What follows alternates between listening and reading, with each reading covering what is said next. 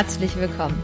Schön, dass du da bist hier bei deinem Podcast, dein Pferd, dein Coach für ein neues, stärkeres Bewusstsein, Zufriedenheit und Erfolg. Mein Name ist Sandra Rauch und in der heutigen Episode habe ich dir wieder einen Interviewgast mitgebracht. Diesmal die liebe Josefa Sommer. Und ich kann dir nur eins verraten, es ist ein super spannendes, super informatives und wirklich lustiges Interview geworden und ich wünsche dir so viel Spaß damit. Habe heute im Interview die liebe Josefa Sommer. Josefa ist selbstständige Physiotherapeutin für Menschen und Pferde mit angeschlossenem Therapiezentrum auf ihrem Hof. Sie ist verheiratet und auch noch zweifache Mama. Hallo und herzlich willkommen, liebe Josefa. Hallo zusammen. Josefa, du bist ja, wie ich ja gerade gesagt habe, zum einen selbstständige Physiotherapeutin für Menschen und Pferde. Du bist verheiratet und zweifache Mama. Und du bist ja auch noch Amateurreiterin, die unter den Profis mitmischt. Habe ich noch etwas vergessen und möchtest du dich vielleicht noch mal so in ein, zwei, drei Sätzen selber vorstellen? Ja, eigentlich hast du ja schon alles gesagt, was ähm, ich bin. Also wie gesagt, ich habe meine Ausbildung zur Physiotherapeutin beendet 2007 mit äh, meinem Examen. Und dann habe ich, meine Eltern haben ja schon immer einen großen Hof und wir haben schon immer Pferde. Und da habe ich gesagt, dann passt es doch echt ganz gut, wenn ich noch eine Ausbildung zur Pferdephysiotherapeutin mache, weil es einfach gut zusammenpasst. Und da ich auch leidenschaftlich reite, ist es einfach so ein gutes Gesamtkonzept dann habe ich die Ausbildung zur Pferdephysiotherapeutin gemacht, habe aber erst noch lange in meinem humanen Physiotherapieberuf gearbeitet, war auch angestellt in der Praxis und im Krankenhaus und habe viel gearbeitet, habe dann zwischendurch meine zwei kleinen Kinder gekriegt ähm, und ja, so äh, hat sich das irgendwie entwickelt. Dann habe ich Pferde gehabt zum Reiten, dann habe ich tolle Leute kennengelernt, die mich so ein bisschen in meiner Idee unterstützen, ein Therapiezentrum äh, mir aufzubauen und das war einfach, hat alles irgendwie gut zusammengepasst und jetzt sind wir da, wo wir jetzt sind und haben ein tolles Therapiezentrum mit Aquatraining und allem, was dazugehört und ähm, angrenzenden Stall, tolles Trainingsgelände und ja, eigentlich alles, was man zum Glücklichsein braucht. Du bist ja Vielseitigkeitsreiterin und was macht denn für dich den Unterschied zwischen der Vielseitigkeit und den anderen Disziplinen? Also ich bin mit der Vielseitigkeit ja groß geworden. Also meine Eltern waren auch beide Vielseitigkeitsreiter und ich habe irgendwie das, ich habe gar nie irgendwas anderes mitgekriegt außer die Vielseitigkeit. Äh, und die Vielseitigkeit äh, ist für mich einfach die Krone der Reiterei. Das macht einfach unheimlich viel Spaß. Du musst einfach alles trainieren, du musst alles irgendwie zusammenbringen können. Die Pferde müssen gut springen können, du musst, sie müssen gut Dressur gehen können, sie müssen äh, ein Herz und ein Wille im Gelände haben. Und das Geländereiten an sich ist einfach für mich das Kernstück des Ganzen, weil es einfach unheimlich viel Spaß macht. Und wenn man ein Pferd hat, was einem hundertprozentig vertraut und dem man selber hundertprozentig vertraut, ist es für mich das Schönste, was man machen kann. Also nur Dressur oder nur Springen wäre jetzt für mich irgendwie nicht, nicht ganz vollendet. Also es ist irgendwie, finde ich, das ist einfach mein Sport dein Erfolgspferd Hannes, der ist ja bei euch geboren. Also den haben deine Eltern ja gezüchtet. Und zu dem Beginn seiner Karriere war es ja so, dass niemand daran geglaubt hat, dass der wirklich mal so dein Superstar wird. Also so sechsjährig hast du mir erzählt, seid ihr die erste Eignung gegangen, da bist du letzter geworden. Ja, war jetzt nicht so der talentierteste. Ja, das ist jetzt auch nicht so die großen Ambitionen für Springen. Was Nein. hat für dich trotzdem den Unterschied gemacht, dass, dass du an ihn geglaubt hast und dass du ihm auch wirklich diese Chance eingeräumt hast, dass er heute dein Held ist, dein Superstar? Also erstmal, ähm, als Hans geboren war, damals war ich noch im Abitur und äh, mein Vater hat immer gesagt, ähm, jetzt habe ich endlich mal einen Fohlen gezogen, was wirklich super ist. Er sah super aus als Fohlen, der hat sich toll bewegt als Fohlen, war aber schon immer so ein frecher, frecher kleiner Kerl, der ist über den Zaun gesprungen und abgehauen und wollte nie bei der Mama bleiben. Und es war einfach so, hat immer schon sein eigenes Ding gemacht. Und dann ähm, war er irgendwann fünfjährig. Da war er dann immer noch so ein Schlacks und dünn und sah komisch aus und mein Vater hat ihn freispringen lassen, auch schon vorher und hat es einfach, es hat einfach nicht geklappt. Und wir haben ihn nie eingeritten, weil wir gesagt haben, irgendwie, es lohnt sich gar nicht, ihn einzureiten. sowieso nicht. Erstes Mal sah er furchtbar aus und zweitens Mal hat er, konnte er nicht springen. Mein Vater wusste jetzt nicht so richtig, was er mit ihm machen sollte. Wir mussten ihn dann doch irgendwann einreiten, weil er dann ja doch auch ein bisschen älter wurde. Und ähm, das Gefühl auf ihm drauf war immer ein gutes. Also man konnte ihn immer gut reiten. Er war immer leicht zu reiten, auch wenn wir im Gelände waren, äh, überall hingegangen und toll galoppiert und das hat immer Spaß gemacht. Mhm. Aber wenn man dann versucht hat, mit ihm zu springen, war es eher so, dass man denkt, oh, das fühlt sich doch irgendwie komisch an.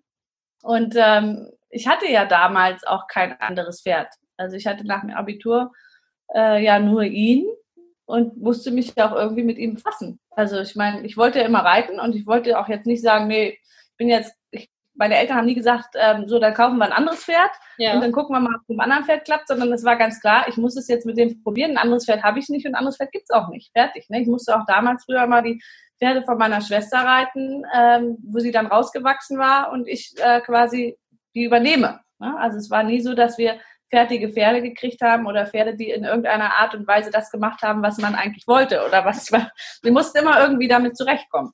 Und so war es auch mit Hannes. Und ich glaube, das war so ein bisschen sein Glück, weil er einfach ähm, ein Pferd war, was unheimlich viel Zeit brauchte und äh, auch Geduld.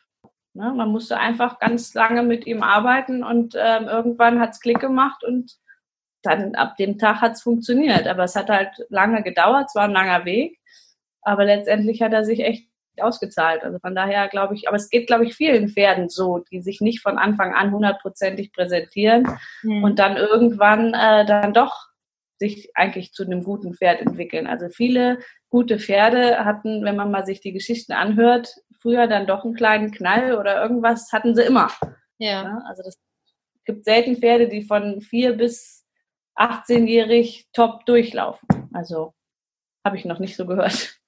Also das bedeutet, was ja. du dann auch daraus mitnehmen konntest, wenn ich dich jetzt richtig verstanden habe, ist, dass man auch diesen Pferden, die am Anfang vielleicht nicht so den Turbostart hinlegen, dass man denen einfach Zeit geben soll, abwechslungsreiche Arbeit und schauen kann, wie sie sich dann entwickeln, wenn man einfach das Vertrauen in sie gibt und sich mit ihnen beschäftigt. Also dass dann wirklich da was richtig Gutes draus werden kann. Ja, absolut. Also ich glaube, Zeit in der Ausbildung von Pferden ist einfach was, was extrem wichtig ist, was man einfach nicht unterschätzen darf. Es, man darf vor allem, glaube ich, auch gerade in den Vielseitigkeit, bei den Vielseitigkeitspferden nicht unterschätzen, dass die alle viel Blut haben und gerade Blutpferde ähm, wirklich relativ lange brauchen. Also die wachsen relativ lange, die sind äh, eher so ein bisschen schlaksig und so ein bisschen, ja, lange Gliedmaßen, wissen oft nicht, wohin mit ihren Beinen. Und gerade diese Pferde brauchen wirklich viel Zeit. Ne? Klar gibt es auch Pferde, die ähm, fünfjährig toll im Bundeschampionat sind und irgendwann Championatspferde werden. Das klar, gibt es auch.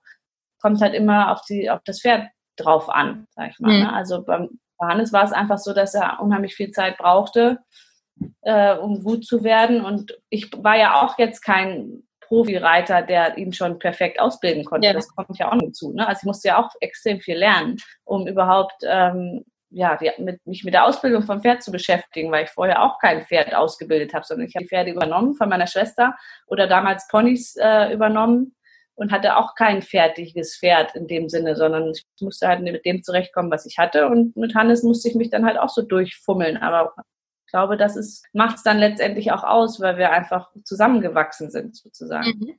Das bedeutet, das ist auch mittlerweile einer deiner Ausbildungsphilosophien von Pferden, dass du sagst, die werden bei mir nicht so früh angeritten. Ich gebe den Pferden Zeit, so dass sie nicht vierjährig oder dreijährig schon auf dem Turnier vorgestellt werden, sondern eher ein bisschen, wenn sie reifer sind, wenn sie ein bisschen mehr Zeit haben, dass sie dann auch nachhaltig im Sport eingesetzt werden können.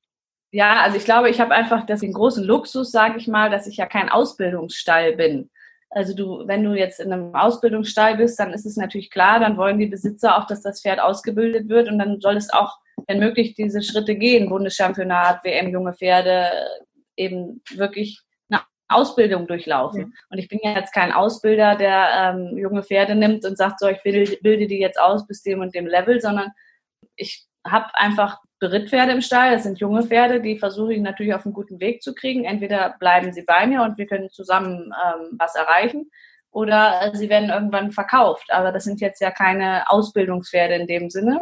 Mhm dass ich sage, ähm, ich bin jetzt ein Ausbildungsstall, aber prinzipiell, wenn ich selber, ich habe selber ja auch junge Pferde jetzt im Stall, sage ich auch, wir brauchen auf jeden Fall Zeit. Also das ist jetzt, ich habe kein Pferd, äh, was jetzt sechsjährig WM gehen könnte, ne? weil ich erstens mal selber auch kein Reiter bin, der das alles so schnell kann und machen möchte, sondern ich bin auch eher jemand eben, der sagt, nee, ich gebe lieber nochmal ein Jahr länger Zeit oder warte nochmal ab und ähm, gucke nochmal, reite erstmal viel kleine Sachen, bevor ich einen Schritt mehr gehe, weil ich muss mir hundertprozentig sicher sein, dass er den nächsten Schritt kann. Ja. Also das ist einfach, ich bin jetzt kein Reiter, der sagt so, der, ich weiß nicht, ob er es kann, aber ich kann es, deswegen gehen wir jetzt gleich eine Stufe höher, sondern ich muss da schon hundertprozentig sicher sein. Ja, das bedeutet, ohne Vertrauen geht es nicht. Also vor allem nicht in der Vielseitigkeit. Also wie, bei mir auf jeden Fall. ja. Wie, wie schaffst du es denn, deinem Pferd wirklich immer hundertprozentig zu vertrauen? Oder an die hundertprozent dran zu kommen? Also ich glaube, das wächst ja zusammen. Also du auch, Hannes habe ich ja auch ähm, jung erstmal viel, also Geländepferde, dann VA, dann zwei Sterne geritten. Das man wächst ja so zusammen und wenn das bei zwei Stellen nicht funktioniert, geht man nochmal einen Schritt zurück, reiht so lange VA, bis man sagt, okay, jetzt sind wir für den nächsten Schritt bereit und reitet dann eine zwei Sterne und wenn das dann gut klappt, geht man wieder einen Schritt höher. Und so wächst ja auch das Vertrauen. Also man sagt ja nicht, äh, wenn das in VA nicht klappt, versuche ich es in der zwei Sterne, sondern eher andersrum. Ne? Also wenn ich ein paar VAs geritten bin und von mir aus sage, jetzt habe ich ein super Gefühl, jetzt kann er einen Schritt mehr gehen, dann reite ich einen Schritt mehr. Aber es ist, finde ich, fatal zu sagen, ich reite jetzt zwei VA und das Gefühl war jetzt nicht so, nicht so perfekt, dann reite ich jetzt trotzdem zwei Sterne. Also das ist einfach so, man muss schon, gerade wenn man höher ist oder wenn man jetzt profimäßig betreibt, wirklich hundertprozentig sicher sein, dass man das kann. Und dann ja. geht es auch. Ne? Also das ähm, Vertrauen wächst ja mit jeder Prüfung, die man reitet. Und so ist es ja dann auch, dass das Pferd dir zu 100 Prozent vertraut, dass es dann, weiß ich nicht, einen Graben springt, wo es einfach nicht weiß, was, was da drunter ist ähm, oder was dahinter liegt. Also dieses Vertrauen muss ja nicht nur von dir 100 Prozent gegeben sein, sondern das Pferd muss dir ja auch wirklich für die Aufgaben, wo du es gegenreitest, zu 100 Prozent vertrauen. Absolut. Deswegen äh, trainiert man ja auch. Also man sollte ja auch viel Geländetraining machen ne? und nicht das Turnier als Training sehen, sondern man sollte wirklich, bevor man aufs Turnier fährt, äh, trainiert haben und sich sicher sein, dass man gut vorbereitet ist und dann ähm, das Turnier als i-Tüpfelchen sozusagen sieht. Ne? Also mhm. dann wenn man jetzt losfährt und man hat vorher noch keine Geländesprünge gemacht, dann kann es natürlich sein, dass es auf dem Turnier nicht funktioniert. Also man muss ja. schon äh, gut trainieren und ich glaube, das ist auch so einer der Knackpunkte, die man einfach hat. Gutes Training ist einfach der für den Erfolg auf dem Turnier äh, absolut notwendig. Ne? Also man hat keinen Erfolg auf dem Turnier, wenn man zu Hause nichts tut. Ja, der Erfolg auf dem Turnier ist quasi dein, deine Belohnung, ne, dass du gut trainiert hast. Definitiv. Also ähm, das kenne ich von mir auch, dass ich nur die Aufgaben reite, wo ich im Training vom Grund her schon mal einen Tacken mehr geritten bin, so dass auf dem Turnier, wenn ja so ein bisschen Stress, Aufregung, Nervosität dazu kommt, eventuell auch noch, dass man da nicht vor irgendwelche Aufgaben gestellt wird, die man in dem Moment als unlösbar sieht, sondern sagt, naja gut, im Training habe ich vielleicht ein bisschen mehr eine Aufgabe geritten und das kann eine gute Runde werden. Ja, ja. absolut. Hast du denn auch zwischendurch Momente, wenn du zum Beispiel eine Strecke abgehst, wo du vor einem Hindernis oder vor einem Komplex sehr großen Respekt hast oder auch schon mal Angst vor einem Hindernis hattest? Angst hast du eigentlich, solltest du nie haben. Wenn du Angst hast, solltest du vielleicht nicht losreiten. Respekt auf jeden Fall. Man sollte immer Respekt haben von dem, was da vom ersten bis zum letzten Sprung. Man sollte jeden Sprung ernst nehmen und wirklich konzentriert und fokussiert anreiten. Äh, Angst jedoch ähm, ist auf der Geländestrecke äh, am falschen Platz. Also mhm. dann hat man den falschen Sport. Also du musst schon ähm, reiten und losreiten und sagen, so, wir schaffen das, zusammen können wir das schaffen und dann ähm, auch wirklich reiten. Weil wenn man aufhört zu reiten und aufhört zu galoppieren, dann sind die Sprünge, jedenfalls in dem Bereich, wo, ähm, wo es dann wirklich hoch wird, äh, einfach zu hoch und zu weit. Ne? Ja. Da muss man schon, du musst Galopp haben, du musst ähm, Tempo haben und du musst darüber wollen. Sonst äh, brauchst du gar nicht losreiten. Wenn du jetzt für dich einen Komplex hast, wo du wirklich Respekt vor hast, wie schaffst du es dann, dass du nicht so verkopft dagegen reitest, sondern wie du sagtest, dass du Galopp hast, dass du Tempo hast, dass du wirklich auch aktiv dagegen reitest. Also hast du da vielleicht einen Tipp für jemanden, der ja, der jetzt zuhört und ab und an wieder vor dieser Herausforderung steht und nicht so schnell weiß, wie er vielleicht da rauskommen kann? Also egal jetzt ob bei der Vielseitigkeit oder beim normalen Springen.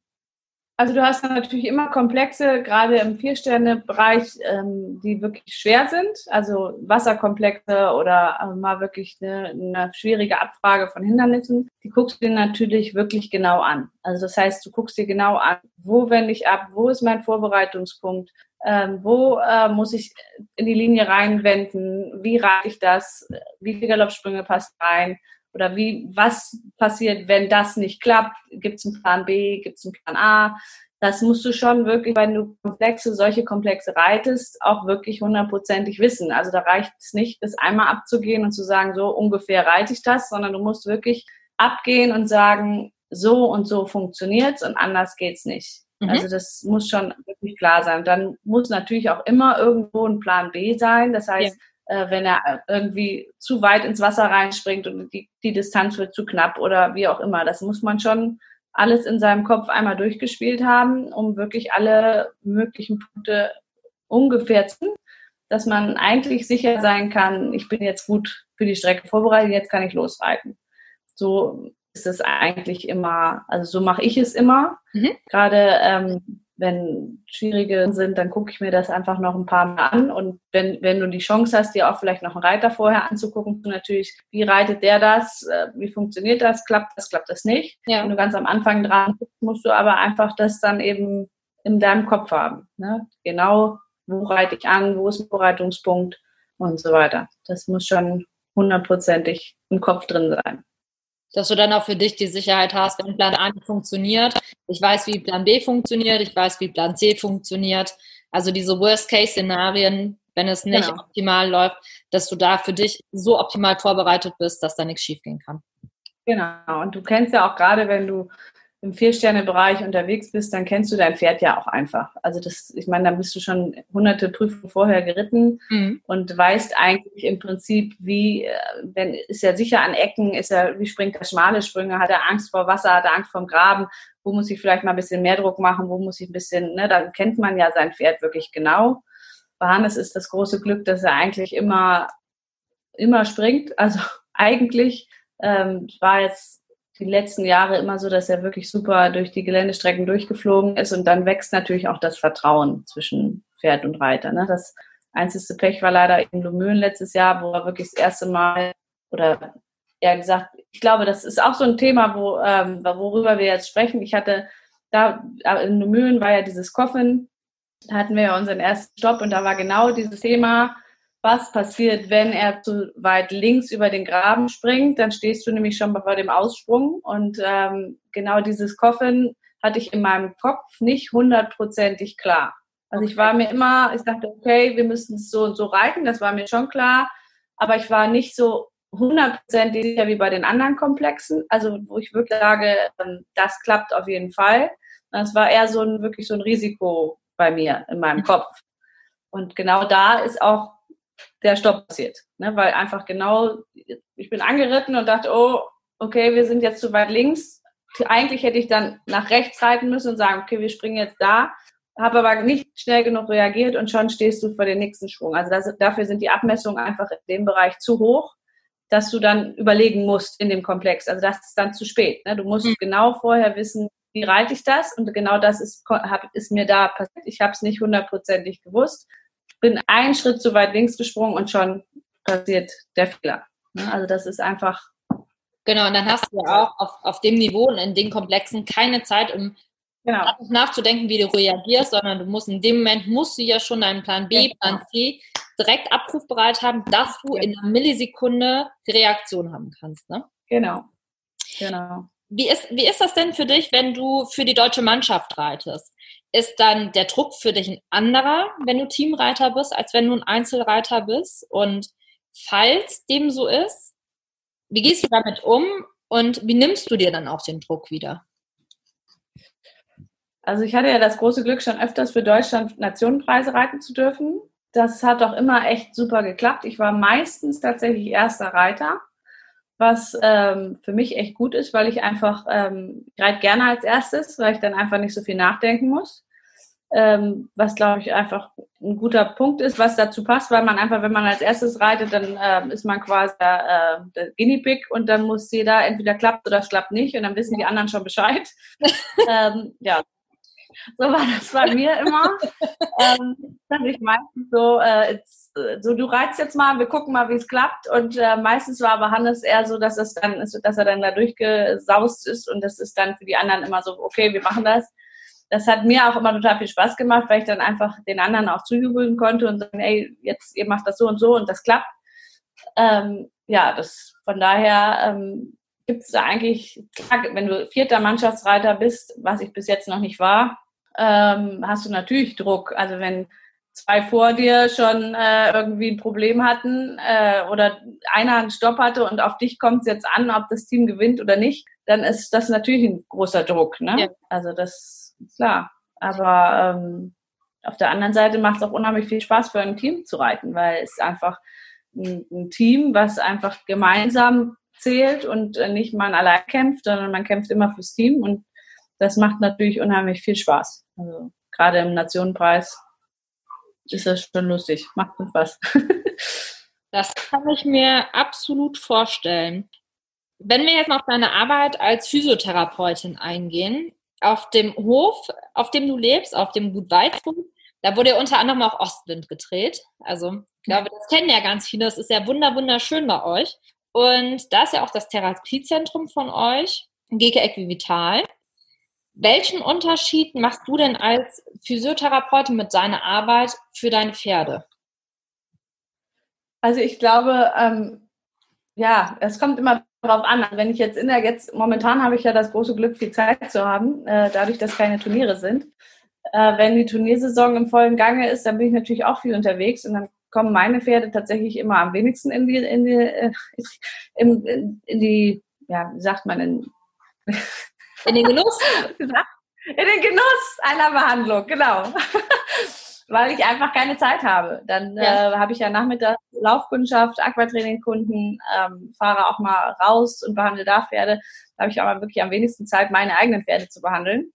Aber auf der anderen Seite versuche ich dann natürlich auf dem Turnier äh, wenn wir auf dem Turnier unterwegs sind, habe ich ja Gott sei Dank auch immer meistens eine Pflegerin mit, meine liebe Cordula, und ähm, kann mich dann tatsächlich wirklich auch mal drum kümmern, ähm, wie, wie sieht's aus? Gibt es irgendwo Blockaden, gerade nach dem Gelände? Kann ich nochmal einmal durchmassieren? Vorm Gelände kann ich einmal gucken, dass die Muskulatur schön locker ist. Also das ist natürlich schon ein Vorteil, würde ich sagen. Also das mhm. ist, ähm, ich kann einfach mal eben schnell in Anführungsstrichen rüber gucken äh, ob alles in Ordnung ist oder ob irgendwo was hängt, was vielleicht zum, äh, was vielleicht nicht so gut ist und nicht dahin gehört. Also ja. das äh, ist, glaube ich, schon ein kleiner Vorteil in dem Sinne, aber ich muss natürlich dafür äh, viel, viel härter reiten und arbeiten, weil ich ja nun mal das nicht gelernt habe, sondern mir das auch erarbeiten muss. Das ist ja, ja. auch was anderes. Ja gut, das ist dann nochmal ein anderer Weg, der auch dahinter steckt. Und ja du hast ja in dem Moment, wie du das ja eben auch selber sagtest, nicht immer die Pferde, sondern du musst dir die Pferde ja dann auch wirklich bei Laune halten, wirklich schauen, dass du die fit und gesund hältst. Und wie ist das da durch die Erfahrung mit deiner Arbeit in der Physiotherapie? Hat sich da auch nochmal was geändert bei deinem Training oder bei der Ausbildung durch die Erfahrung? Also ich glaube, ich ähm, habe natürlich viel, viel gelernt äh, über die Jahre mit Hannes, äh, gerade was das Training betrifft. Bin ja mit in der Trainings, ähm, in dem Trainingskonzept in Warndorf. Die haben so ein äh, Leistungsdiagnostik-Konzept, wo wirklich per GPS ähm, die äh, Werte gemessen werden der Pferde. Wenn du galoppieren gehst, dann wird Laktat gemessen, geguckt, wie fit sind die Pferde, das über das ganze Jahr hinweg.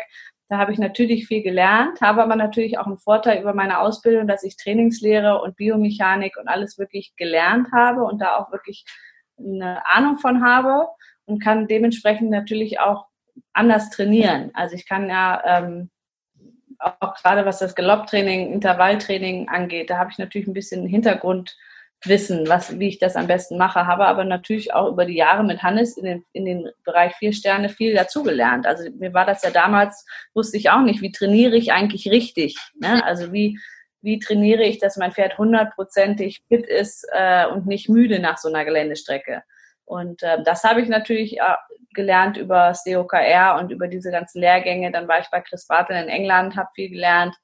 Das sind äh, klar Sachen, die du dazulernst, aber durch meine Ausbildung habe ich äh, gutes Hintergrundwissen, dass ich das nochmal ein bisschen vertiefen kann. Dann. Ja. wenn du das jetzt ansprichst, dass du da ganz viel gelernt hast, dass du weißt, wie du dein, wie du dein Pferd fit hältst, auch nach so einem anstrengenden Galopptraining oder wie du so ein Pferd fit hältst nach einer vier Sterne. Hast du da so einen allgemeingültigen Tipp? Weil ich glaube, jeder, der jetzt zuhört, sagt, okay, wie, wie macht man das denn? Also ja. kannst du das pauschal einmal so raushauen und sagen, wenn ihr das so und so macht oder da und da drauf, sollt ihr unbedingt achten, dass euer Pferd ja gesund gehalten wird, fitter ist? Ja, also wichtig ist natürlich erstmal ähm, ganz an oberster Stelle steht die Muskulatur des Pferdes. Die muss locker sein. Also die Muskulatur bewegt das Skelett und wenn die Muskulatur Blockaden hat vom Pferd, dann ähm, ist es schwierig, ein gesundes, ökonomisches Pferd über das Jahr hinweg mit guter Muskulatur aufzubauen, wenn das von vornherein schon überall fest und blockiert ist. Also das muss man, das, das Pferd braucht einfach eine gute Grundmuskulatur. Ähm, der Reiter natürlich auch, das kommt auch noch. Also das finde ich auch ein ganz wichtiger Punkt. Oft sind die Reiter nicht so trainiert wie die Pferde. Also das muss halt, die müssen beide gut trainiert sein. Und wir machen, also ich mache es immer so, dass ich über den Winter hin, wenn der Winter es zulässt, ähm, traben gehe, eine gewisse Grundkondition aufbaue, alle fünf Tage wirklich mal ein bisschen ins Gelände, Berge hochtrabe und wirklich auch auf die Uhr gucke. Heute trabe ich mal zehn Minuten am Stück, dann mache ich fünf Minuten Pause, dann trabe ich wieder zehn Minuten am Stück. Dann ähm, steigere ich das langsam, so dass ich dann irgendwann vielleicht bei zweimal 20 Minuten traben bin. Ähm, dann irgendwann, wenn du Richtung Ende Februar, Anfang März gehst und du, der Winter ist so mild und gut, dass der Boden es auch zulässt, mhm. gehe ich auch mal galoppieren, aber alles so langsam aufbauen, steigern. Ne? Also ich habe das große Glück, dass ich natürlich aus den Bergen komme und ich habe hier einen Berg vor der Tür, eine große Wiese, wo die wirklich am Hang ist. Ähm, die habe ich mir einmal ausgemessen, so dass ich genau weiß, wie viele Runden ich galoppieren muss, um auf eine gewisse Zeitspanne zu kommen. Ja. Was aber ganz wichtig ist im Training, man galoppiert nie so schnell wie in der Prüfung. Also du galoppierst das Pferd ja sonst kaputt. Ne? Ja. Also du machst jetzt kein Vollspeed-Geländetraining, sondern du kenterst sozusagen. Ne? Also klar machst du mal so einen kleinen schnelleren Galopp, also einen Pipe-Opener sozusagen, um die Lungen einmal zu öffnen. Aber du galoppierst nicht ähm, Vollspeed Runde um Runde im Gelände, sondern das macht dein Pferd eher kaputt. Ne? Du kenterst, guckst auf die Uhr, heute galoppiere ich fünf Minuten und du musst da auch so ein Ziel haben. Ne? Also wichtig ist das Ziel, wo du drauf hin trainierst. Wenn du sagst, du willst Ende März äh, eine drei Sterne in Mühlen reiten, da weißt du, das ist flach, das gibt keinen Berg, dann reitest du schon so das anderthalbfache Galopp, wie in der Prüfung dann drankommt. Wenn zum Beispiel in der drei Sterne, die ist ungefähr sechs, sechseinhalb Minuten lang, Mhm. Dann versuchst du schon so intervallmäßig so auf zehn Minuten Galopp zu kommen. Aber nicht am Stück, sondern vielleicht einmal fünf Minuten oder einmal drei Minuten, dann zwei Minuten Pause, nochmal drei Minuten, zwei Minuten Pause und wieder drei Minuten, dass man das so ein bisschen intervallmäßig aufbaut. Ähm, dann weißt du aber, dass das Mühlen die erste Prüfung ist. Das heißt, es, es gibt ja auch nochmal so einen Schub, Konditionsschub und dann baust du halt immer weiter auf. Ne? In welchem Tempo? In welchem Tempo galoppierst du dann, wenn du sagst, es ist noch nicht Full Speed, also du gehst niemals auf, die, auf den Galopp von einer Prüfung? Also mit welchem Tempo machst du das Intervalltraining, was du aufbaust? Also ungefähr so zwischen 450 und 550 vielleicht. Also ich muss mal auf meine GPS-Daten gucken. Ich weiß ehrlich gesagt gar nicht so hundertprozentig, aber ich glaube nicht mehr als 550. Wenn du natürlich mal so ein kleines ähm, kleinen Speed einbaust, bist du natürlich auch schneller. Ja. Aber man muss das große, ähm, was was Chris Bartel zum Beispiel früher mal gesagt hat, ist ähm, Speed kill. Also das heißt, je schneller du im Training galoppierst, desto schneller machst du dein Pferd auch kaputt. Also wenn du jetzt zum Beispiel in dieser Corona-Zeit wissen wir alle, es kommen jetzt keine Prüfungen momentan. Keiner weiß, wann geht's wieder los. Jetzt gehe ich natürlich nicht andauernd galoppieren, mhm. sondern ich ähm, halte die Pferde in einer gewissen Grundkondition, gehe viel ausreiten, gehe mal traben, gehe mal einen Berg hoch, galoppiere vielleicht auch mal einen Berg hoch, aber ich mache jetzt kein spezielles Galopptraining auf ein Ziel hin. Das ja. finde ich, immer, ja, man macht jetzt viel ähm, Grundlagengeschichten, ne? Dressurarbeit, Cavaletti-Training, bisschen Gymnastik springen, hält die Pferde irgendwo fit. Aber du brauchst, um ein richtiges Galopptraining zu machen, brauchst du auch ein Ziel. Wann soll das sein? Ne? Dann musst du gucken, wie viel Zeit habe ich bis dahin. Und dann versuchst du alle, alle fünf Tage an den Berg zu gehen und Kondition aufzubauen. Ja, also so deine wichtigsten Tipps sind, eine gute Grundmuskulatur und vor allem auch eine lockere Muskulatur vom Pferd zu haben. Ja. Eine Fitness auch vom Reiter zu haben, also nicht nur des Pferdes, sondern auch der Reiter muss fit und beweglich sein. Und dann nicht zu viel, nicht zu schnell. Also du sagtest Speed Kills, also ja. immer unter dem Tempo trainieren, Intervalltraining machen, nicht zu lange am Stück und langsam anfangen und steigern. Genau. Also Intervalltraining ist, glaube ich, auch eins der besten Trainings, die man so machen kann, weil man einfach Trainingsreize setzt. Und diese hm. Trainingsreize sind einfach unglaublich wichtig für das System des Pferdes oder auch selber, wenn man selber laufen geht und sich selber fit äh, hält, dann geht man ja auch nicht eine Stunde richtig schnell laufen, sondern man versucht schon auch so eine gewisse Grundausdauer zu kriegen und macht dann mal einen Reiz. Heute laufe ich mal ein bisschen schneller, ein paar Minuten und dann fahre ich wieder ein bisschen runter. Also man setzt Trainingsreize und genauso macht man das beim Pferd auch. Und wenn du jetzt so ein Training hast, wie ist es dann mit Pausen bei dir? Weil man sagt auch immer, Muskel, Wachstum passiert in der Pause oder in der Ruhephase. Wie sieht so, genau. eine, so eine Ruhephase für deine Pferde aus? Also meine Pferde ähm, haben einen Tag in der Woche frei. Mhm. Also wirklich frei. Dann gehen sie auf die Wiese, auf den Paddock, vielleicht mal ein bisschen Maschine, aber einfach kein Arbeiten, sondern wirklich mal ihr Leben chillen. Und das hat jedes Pferd einmal die Woche. Also ja. die arbeiten sechs Tage die Woche aber äh, sechs Tage immer unterschiedlich. Also ich mache zwei Tage Dressurtraining, dann arbeite ich aber auch nicht zwei Tage an den gleichen Sachen, sondern heute nehme ich mir vielleicht Übergänge raus, morgen äh, mache ich mal Seitengänge mhm. oder nächstes Dressurtraining mache ich Seitengänge oder arbeite am Wechsel oder wie auch immer. Und dann mache ich einen Tag die Woche vielleicht ein bisschen Springgymnastik oder Cavaletti-Arbeit. Dann ähm, versuche ich auch einmal die Woche über Cavalettis zu longieren. Ich habe natürlich den Vorteil, dass ich, ähm, dass wir einen Ach- und Aquatrainer haben. Das heißt, wenn wir galoppieren waren, können die am nächsten Tag auch mal äh, ins Wasser, was auch eine super Trainingseinheit natürlich ist. Mhm. Ähm, ja, man versucht schon sehr, sehr abwechslungsreich zu arbeiten, damit erstens mal das Pferd äh, an Motivation, also die Motivation erhalten bleibt und ähm, das Pferd jeden Tag einen neuen Trainingsreiz setzt. Also wenn du jeden Tag das Gleiche machst, ist es wie bei uns Menschen, irgendwann wird es langweilig und auch verschleißt. Ne? Also das ist einfach, je mehr du auf einer Sache rumbohrst, desto mehr hast du Verschleiß.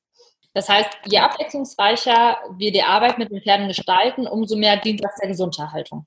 Absolut. Gerade für Sehnen und Bänder ist es natürlich besonders wichtig, dass man auf unterschiedlichen Böden auch reitet. Ne? Dass man auch mal äh, auf tiefen Boden, äh, durch tiefen Boden reitet, dass man auf einer harten Straße hochtrabt, dass man ähm, auf unterschiedlichen Wegen reitet, mal auf dem Schotter, mal auf dem, auf dem Waldweg, dass die Pferde und die Sehnen und die Bänder von den Pferden einfach gut stabilisiert sind für alle Untergründe, die da kommen. Ne? Man reitet ja nicht immer eine Prüfung auf perfekten Boden, sondern du hast auch mal Regen, dann hast du es mal matschig, dann hast du es mal glitschig, dann hast du es mal hart, weil es wochenlang nicht geregnet hat und die vielleicht keine Lochmaschine haben. Das ist ja äh, so, ne? Und damit das Pferd optimal diese Bodenverhältnisse ab kann, muss ich auch verschiedenst trainieren auf solchen Bodenverhältnissen. Wenn ich immer auf perfekten Boden reite, dann wird ein Pferd nicht das aushalten können, wenn der Boden mal schlecht ist und ich da mal rüber galoppiere. Ja, klar. Nee, das ja. ist total nachvollziehbar. Empfiehlst du denn jedem Pferd-Reiter-Gespann die Zusammenarbeit mit einem Physiotherapeuten? Eigentlich ja. Also es ist eigentlich total wichtig, dass äh, man mit einem Physiotherapeuten, Osteopathen, wie auch immer, zusammenarbeitet ähm, für die Pferde, aber auch für die Menschen. Ne, weil es ist einfach so ein äh, finde ich, ein Gesamtkonzept. Der Mensch muss ja aufs Pferd gut draufpassen. Wenn der Mensch jetzt totale Blockaden hat in seinem Körper und nicht richtig mitschwingen kann, dann wird er das auf das Pferd übertragen und dann wird das Pferd immer die gleichen Blockaden haben und der Physiotherapeut, der an dem Pferd dran ist, wird immer wieder sagen, das ist immer wieder das Gleiche.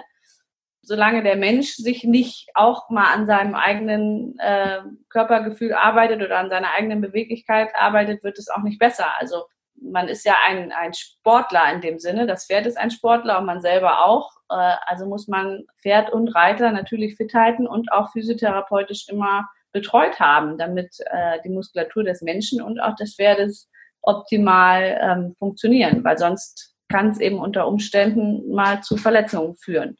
Mhm. Also dem kann ich wirklich, also zu 100 Prozent kann ich das bestätigen, was du sagst. Meine Stute war von hinten links nach vorne rechts, war die schief. Und nach dem dritten Mal, als unsere Osteopathin kam, sagte sie, lassen Sie sich mal untersuchen. Und ich war von hinten links nach vorne rechts schief. Nachdem ich an dieser Schiefe von mir gearbeitet habe, war das Pferd nicht mehr von hinten links nach vorne rechts schief. Also von daher, also das resoniert total mit dem, was du gesagt hast, weil ich es bei mir am eigenen Leib erfahren habe und bei meinem Pferd.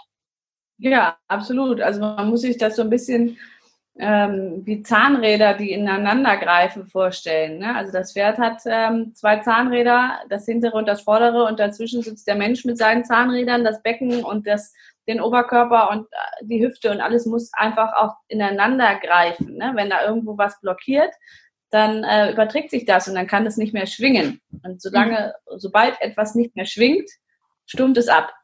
Ja. Und genauso ist es beim Pferd auch. Also so kann man sich das eigentlich ganz gut vorstellen. Also wenn mein Pferd stumpf in den Boden läuft und äh, nicht mehr in, in seinem Rücken schwingt und man nicht mehr sitzen kann, dann sollte man sich spätestens dann Gedanken machen, ob man vielleicht doch was macht äh, mit Physiotherapie und ein bisschen ähm, Muskulatur lockern, dass einfach das Pferd wieder normal schwingen kann. Und ja. man selber natürlich auch. Ist es denn so, dass zu dir jeder kommen kann und sein Pferd behandeln lassen kann? Also, oder es zu dir in die Reha geben kann oder auch einfach mal einen Wellnessurlaub seinem Pferd bei dir ermöglicht? Absolut, dafür bin ich da. Also das ist ähm, mein Job, dass äh, die Leute auch mal ihre Pferde hier abgeben können. Vorausgesetzt natürlich, ich habe eine Box frei. Ich habe immer nur eine gewisse Anzahl an Boxen, weil ich finde, ähm, dass es auch wichtig ist, dass ich die Zeit für die Pferde habe, weil ich könnte mir natürlich auch 20 Pferde hier hinstellen und sagen, okay, ähm, die können jetzt hier alle mal wunderbar Wellness machen, aber ähm, ich kann mich ja gar nicht um jedes Einzelne wirklich kümmern, mhm. ne, weil es einfach zu viel ist. Da habe ich eine Pflegerin im Stall, ich habe auch, eine, ich habe auch zwei Angestellte mit im Stall, aber wir haben das explizit so gesagt, dass wir nur eine gewisse Anzahl an Pferden haben, weil wir auch die Qualität erhalten haben wollen. Also ich will mich um jedes Pferd wirklich selber kümmern. Ich möchte jedes Pferd durchgucken können. Ich möchte jedes Pferd selber reiten können und auch so therapieren, therapieren, therapieren können, dass ich es wirklich sehr bewusst dem Besitzer wieder zurückgeben kann und sagen kann, so, jetzt ist es wieder fit.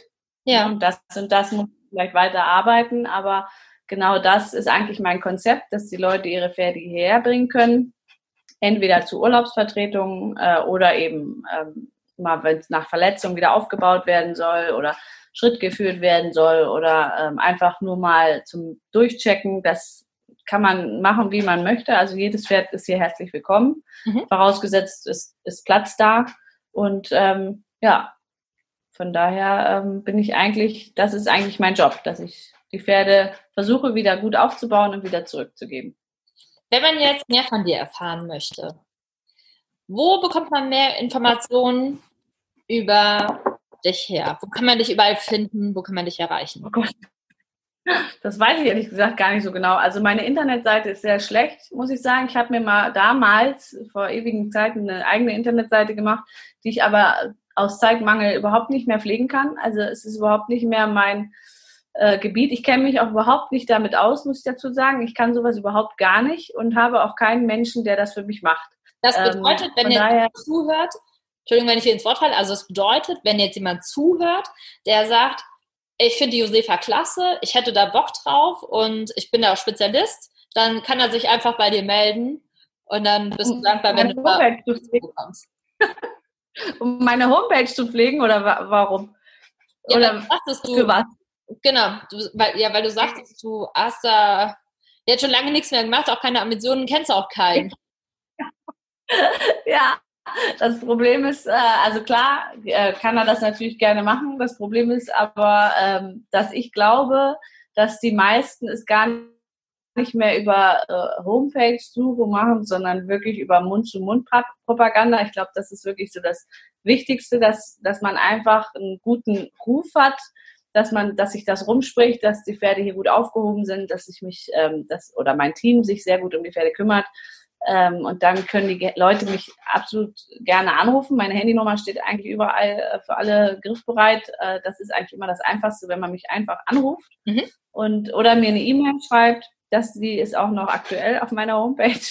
und ähm, so kann man mich eigentlich am besten erreichen. Da ich sowieso den ganzen Tag draußen bin und im Stall bin, bin ich einfach, ich bin kein Computermensch und kann nicht äh, den ganzen Tag am Computer sitzen und irgendwelche E-Mails beantworten, aber meistens ähm, melde ich mich, sobald ich es gelesen habe, relativ schnell. Und auf Social Media findet man dich ja auch. Genau. Das ist was, was ich tatsächlich noch am besten pflege.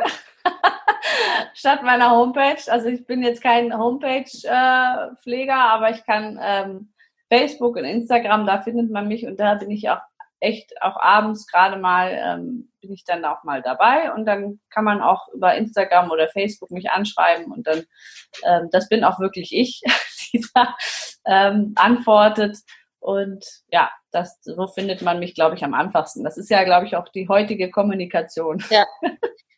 Also ich packe auf jeden Fall die Kontaktinformationen von denen die Shownotes rein, dass da jeder direkt darauf zugreifen kann. Und jetzt die letzte Frage, liebe Sefi.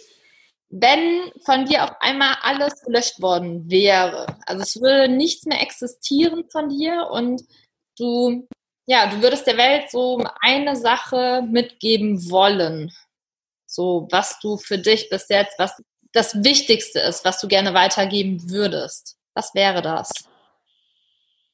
Äh, das Wichtigste ist, glaube ich, immer, dass man an sich selber glaubt. Also ich glaube, das ist so ähm, das Wichtigste, wenn man äh, mit etwas anfängt, dann muss man ähm, daran glauben und dann muss man das durchziehen. Und an sich selber glauben, glauben, dass man das schafft und dann machen. Also wichtig ist, glaube ich, dass man es dann auch einfach macht.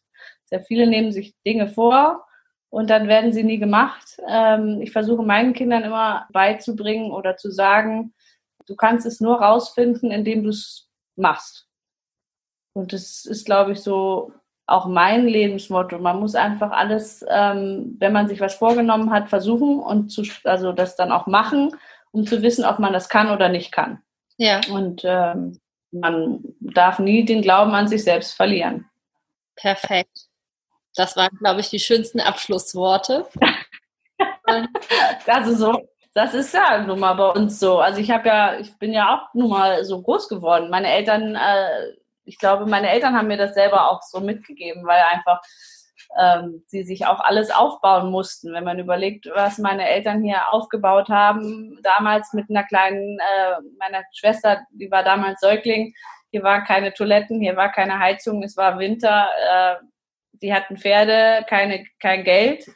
Ähm, ja, und haben alles mit Arbeitskraft und eigener äh, Kraft irgendwie äh, geschafft und haben aber nie an sich, also sie haben immer an sich selber geglaubt, dass sie das schaffen und dass das mal was Schönes wird. Und mhm. das ist auch genau so passiert. Und ich glaube, das ist wirklich das Allerwichtigste, dass man äh, weiß, was man kann und dann muss man es auch wirklich machen. Wunderbar, super. Ich danke dir ganz, ganz recht herzlich für das tolle Interview. Und auch natürlich für deine Zeit. Zu danken. Sehr gerne. super. Und wenn die Saison startet, natürlich eine super erfolgreiche Saison für euch. Wenn die Saison startet. Das ist ja so, der liegt ja wirklich im Moment in der großen Schwebe. Wie auch immer, es ist aber momentan auch, glaube ich, wirklich schwierig für einen Veranstalter zu sagen, ob es geht oder nicht, weil ähm, glaube, das ganze Jahr über eine Versammlung, ich meine, ein Virus ist ja nicht im Juni weg, sondern er wird ja bleiben, der Coronavirus, bis ja. wir alle immun dagegen sind.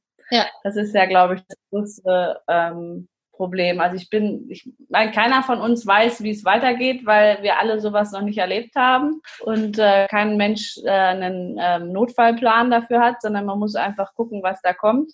Den Pferden ist es, glaube ich, am äh, denen ist es völlig egal, ob wir Turnier reiten oder nicht. Genießen auch einfach mal äh, ein ruhiges Jahr zu haben. Für die jungen Pferde ist es natürlich blöd, weil die können nicht los und können keine Erfahrung sammeln, somit auch kein Vertrauen aufbauen. Äh, für die älteren Pferde, ich glaube, da ist es jetzt nicht so schlimm, weil sie einfach ja nicht, nichts mehr lernen müssen in dem Sinne. Für Hannes ist es ein bisschen schade, weil ich den eigentlich dieses Jahr noch mal ein paar schöne Prüfungen reiten wollte und mir eigentlich in meinem Hinterkopf mal die fünf Sterne Lomöen rausgesucht hatte. Ja. Aber das jetzt ja alles erstmal, also mein, mein Turnierkalender habe ich jetzt auch erstmal in den Müll geworfen. Okay. Das ist alles durchführbar. Naja, aber vielleicht ist es ja noch so, dass du zumindest dann in der zweiten Hälfte los kannst, ne? Und dass da vielleicht ja. eine schöne fünf Sterne dann für euch kommt. Ja, Hannes wird halt auch nicht jünger, ne? Also mit ja. dem Monat, der da kommt, wird er älter. Klar ist er super drauf, er ist super fit. Ähm, ja, also im Prinzip für ihn, er braucht auch keine vielen Prüfungen, er muss nicht mehr viel springen. Das ist, ist ja so. Mhm. Ähm, von daher hoffe ich, dass er nochmal dieses Jahr zwei, drei schöne Prüfungen gehen kann und nochmal welche stattfinden. Und mit den anderen Pferden muss man dann halt gucken, was man dann noch übrig hat. Ob man was übrig hat fürs Bundeschampionat, ist, glaube ich, ein bisschen schwierig mhm. dieses Jahr. Da muss man auch einfach abwarten, was die FN sagt, ob es noch neue Qualifikationsmöglichkeiten gibt oder was dann eben kommt. Das weiß man ja alles nicht ja. so genau. Wir stehen alle, alle in der gleichen Schwebe, würde ich sagen. Das wird jetzt, glaube ich, auch dann einfach die nächste Zeit bringen und auch, was die Regierung entscheidet, wie sich da weiter verhalten wird, ja. wie man dann da den Einfluss drauf nimmt. Ja. Aber wenn du los kannst, genau. wünsche ich dir auf jeden Fall ganz viel Erfolg, ganz viel Glück. Bleib gesund. Ich hoffe, dass deine Familie gesund bleibt, dass deine Pferde gesund bleiben. Das ähm, ist, glaube ich, das Allerwichtigste aktuell. Und das Absolut die Gesundheit ist nun mal unser höchstes Gut. Und von daher ähm, denke ich, müssen wir alle froh und dankbar darüber sein, dass wir gesund sind und ähm, auch weiterhin hoffen, dass wir alle gesund bleiben und auch vor allen Dingen unsere Lieben alle gesund bleiben, also unsere Eltern, unsere Großeltern, ja. wir da heile irgendwie durchkommen. Definitiv. Das ist erstmal das Allerwichtigste und auch viel wichtiger als irgendein Turnier. Auf jeden Fall. Super. Vielen, vielen, vielen, vielen Dank. Nichts zu danken, sehr gerne. Tschüss. Tschüss. Ich hoffe, dir hat diese Podcast-Folge gefallen und du konntest für dich ganz viel daraus mitnehmen. Über eine 5-Sterne-Bewertung bei iTunes und was ganz Liebes geschriebenes als Rezension freue ich mich, denn ich lese mir die Rezensionen alle durch und das öffnet mein Herz, das muss ich ganz ehrlich sagen. Vielen, vielen Dank für alle, die bis jetzt den Podcast bewertet haben. Ja, und vielleicht hast du ja auch die ein oder andere Freundin oder den ein oder anderen Freund, dem diese Podcast-Folge auch weiterhelfen kann oder der sie unbedingt hören muss, dann schick sie doch gerne weiter. Empfehle den Podcast, damit er noch bekannter wird und vielen, vielen Dank, dass du heute wieder mit dabei warst, dass du die Folge angehört hast und ich freue mich auf die nächste Episode mit dir. Alles Liebe, deine Sandra.